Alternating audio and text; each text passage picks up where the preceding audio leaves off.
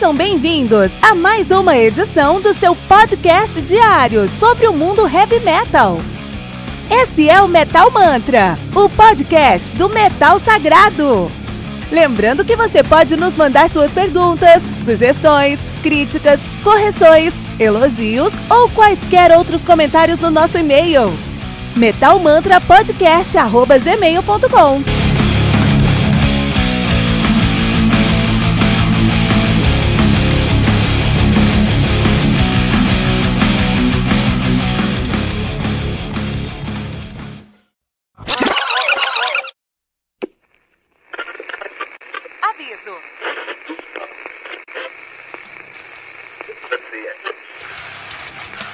Antes de começar, avisamos que todo o conteúdo do Metal Mantra é Creative Commons. Por isso, músicas, links e podcasts citados nesse programa estão na descrição desse episódio. E caso você ouça algum barulho estranho durante esse episódio, não se assuste. Isso acontece porque eu estou gravando esse programa na rua. Só mais uma mágica que o Encore FM fez acontecer.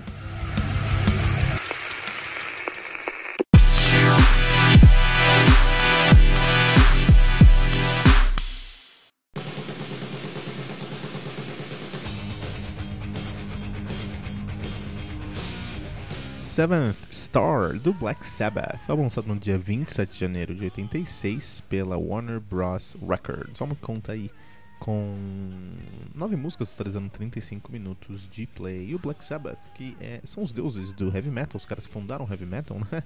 Uh, também conhecidos como Proto-Doom, eles começaram com essa ideia que pode haver um Proto-Doom. Os caras são de Birmingham, na Inglaterra, nativa desde 69, de fato, de 68, eles já estavam trabalhando sob o nome de Polka, Polka Talk. Ainda bem que eles mudaram de ideia. Em 69 mesmo eles mudaram o nome para Earth, que é um nome legal. Só que eles em 69 mudaram o nome para o melhor nome de todos, The Black Sabbath. Imagina se os fundadores do heavy metal fossem chamados Polka Talk. então eles ficaram nativos de 69 a 2006. 2006 eles pararam, voltaram em 2011 e ficaram nativos até 2017, onde eles encerraram suas atividades com a turnê The End, lá em Birmingham, na Inglaterra. No mesmo dia que eles começaram, eles terminaram na mesma cidade, em Birmingham, né? Fechando um ciclo aí. A banda tem uma discografia bem interessante a ser comentada. Eles têm os seus cinco primeiros álbuns muito consistentes, na verdade, os seus seis primeiros álbuns, né? Sendo eles Black Sabbath, de 70, Paranoid, de 70 também, Master of Reality, de 71, uh, Black Sabbath Volume 4, de 72, e Sabbath Bloody Sabbath, de 73, e o Sabotage, de 75. Então, esses seis álbuns são álbuns que estabeleceram ali os alicerces para o heavy metal. Então tem dentro desses três álbuns aqui a gente tem muita coisa pesada, coisas mais pesadas que a gente conhecia. A gente tinha, a gente tem coisas, por exemplo, Warpegs, que traz um peso muito característico do heavy metal que eles criaram, mas também traz um, um groove, uma, uma pegada de groove assim que ninguém tinha feito com tanto peso antes. Então já estavam criando coisas como groove metal, coisas como o, o, o coisas mais agressivas dessa, dessa, pegada, né?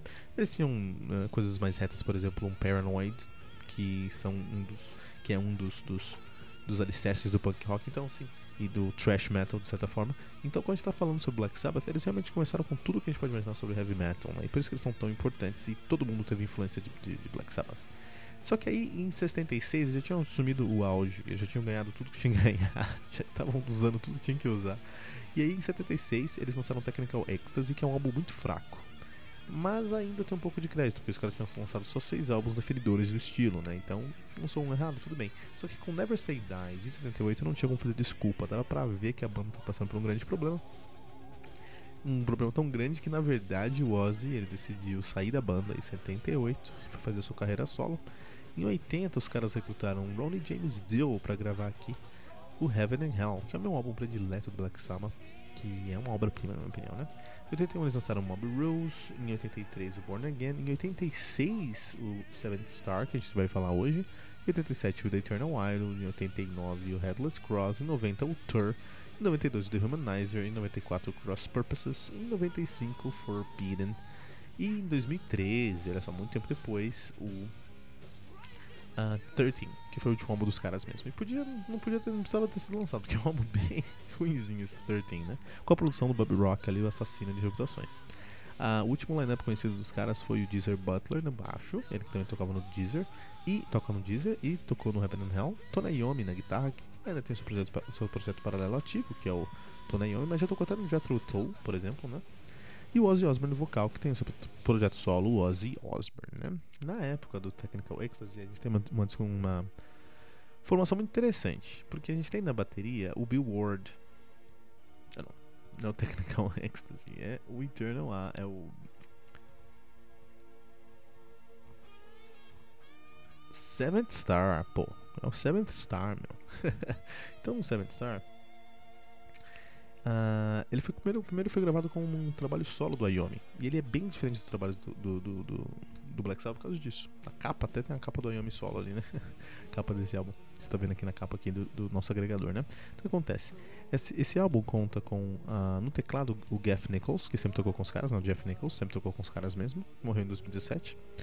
Na bateria tem o Eric Singer, que é o baterista do Kiss, olha aí, por exemplo. Né? No baixo tem o David Spitz, que é o baixista do. Hoje, do Impeliteri, olha aí, que legal. E no na guitarra tinha o, o, o Tom, Tom, Tony Iommi, e no, no vocal tinha só o Glenn Hughes, do Deep Purple, cara. Olha que legal, cara. Olha que legal. Isso é muito legal. Isso é muito interessante, muito bom, né? Porque o Black Sabbath sempre tiveram vocalistas incríveis. Tiveram o Ozzy Osbourne, tiveram o Ron James Dio, teve o Glenn Hughes. E eu sempre quis saber como o Glenn Hughes, que é um cara que sempre trouxe mais emoção, mais entrega para o hard rock do Deep Purple, como ele, como ele entregaria isso no Black Sabbath, que é uma banda muito mais pesada, muito agressiva. E a gente vê isso no Seventh Star. Então, um álbum que. Vamos falar agora sobre o, o Seventh Star em si, né? Então, o Seventh Star do. do Black Sabbath é um álbum que não tem muito que se discutir. Ele nasceu como um trabalho solo do Iommi. E, e, o, e o Seven Star é o trabalho do Iommi aqui no seu som. Não é muito Black Sabbath, tem muito mais do Iommi. Então, os riffs são muito mais uh, uh, pra cima, são muito, a, a, sonoridade é mais positiva. Não é um som denso, não é um som é, pesado, não som agressivo, é um som até super positivo, né, no final do dia. E se agrega isso junto com a bateria, quem faz bateria aqui é o, é o, Eric Singer. Não tem como você ser mais positivo na sua vida do que trazer o Eric Singer para fazer sua bateria, né, meu? E o Glenn Hughes, nesse álbum, pra mim é um casamento perfeito. Porque o Tony Iommi aqui, ele me traz uma nova sonoridade que eu não conhecia dele. Dá pra ver que ele sorri também, né? Na capa do álbum ele tá usando uma jaqueta de cowboy de couro com as fitas. Aí você fala, pô, ele tá indo no rancho dele, assim. Então um dia feliz pra ele. E é um álbum que tem muito de blues, tem muito de hard rock, tem, tem um pouquinho de power metal, né? E aí você coloca isso junto com a voz do Glenn Hughes, que é uma voz é, mais, muito mais aguda. Ele tem um controle muito maior dos agudos dele. Ele sempre canta lá em cima, ele não economiza a gente consegue aí um som, uma sonoridade, um som, uma pegada muito diferente do que a gente espera do Black Sabbath. É um álbum que me surpreendeu enquanto álbum do Black Sabbath. Eu acho que todo mundo tem que ouvir, porque tem que tirar o nome Black Sabbath, colocar Tony Iommi e você vai encontrar aí um álbum muito bom, muito bom mesmo. Agora você escuta comparando com Sabotage, comparando com com Volume 4, por exemplo, logicamente é, é, é, gritante a diferença aí. Mas mostra versatilidade, mostra a identidade, mostra categoria e qualidade. Então, isso aí, Seventh Star do Black Sabbath, uma grata surpresa na discografia dos caras aqui no Metal Mantra.